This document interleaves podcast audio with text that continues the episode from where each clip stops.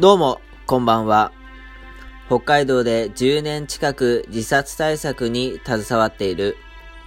夕焼け空とドライブが大好きな若者、高兄でございます。今夜も自殺対策講座よろしくお願いいたします。今回のテーマは、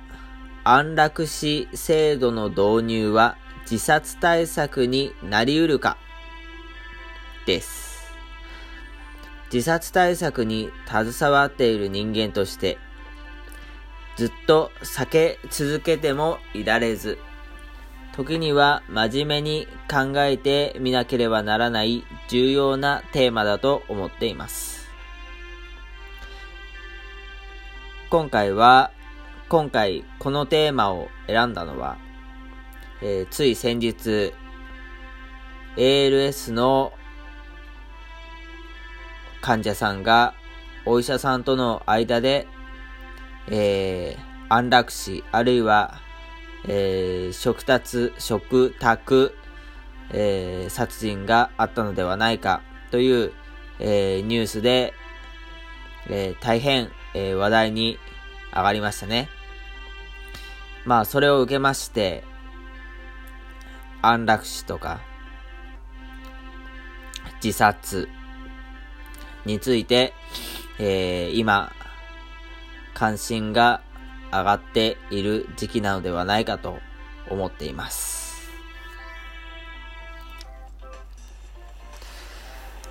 ポイントは大きく2つあると思います。1つは自殺者数を減らすという目標に対しての効果です。もう1つは自殺燃料者にとっていつでも死ねるという安心材料と課すことによって自殺祈祷を抑止できるかどうかという2点です。では1つ目の自殺者数を減らすということですが、確かに安楽死制度が導入されれば、その制度を使わず自殺する人は今よりも減るのではないかと予想できます。なるべく苦しまず死に至らせてくれる安楽死は、えー、自殺をして、えー、失敗して、未遂になってしまうことさえ避けることができると思います。でも政府が目指す自殺者数、えー、丸、えー、〇〇パーセント減少という、え、目標は達成されるかもしれませんが、形を変えて安楽死によって補助された自殺者数という統計が新たにデータ化されることになるでしょうから、えー、本当のところ、えー、実質的、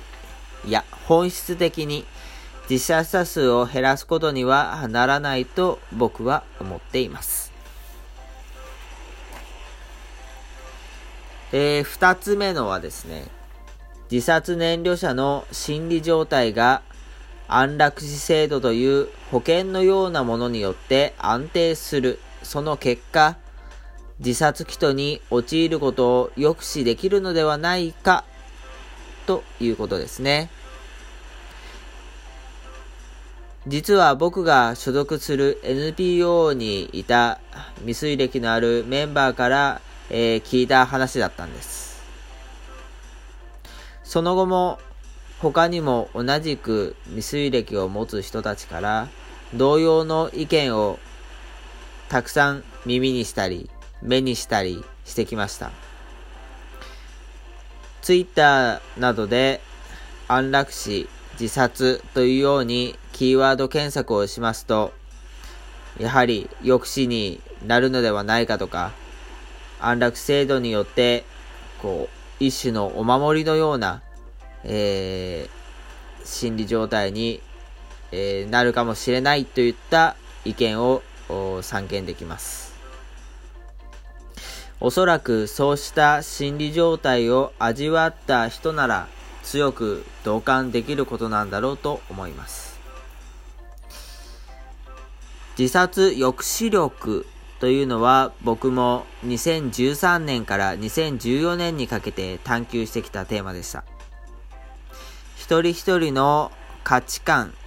死生観、考え方などなどによって自殺の方向へ心理状態が傾きかけた時に、えー、事故の中で働くブレーキと言いましょうか。そうしたものを抑止力と呼びます。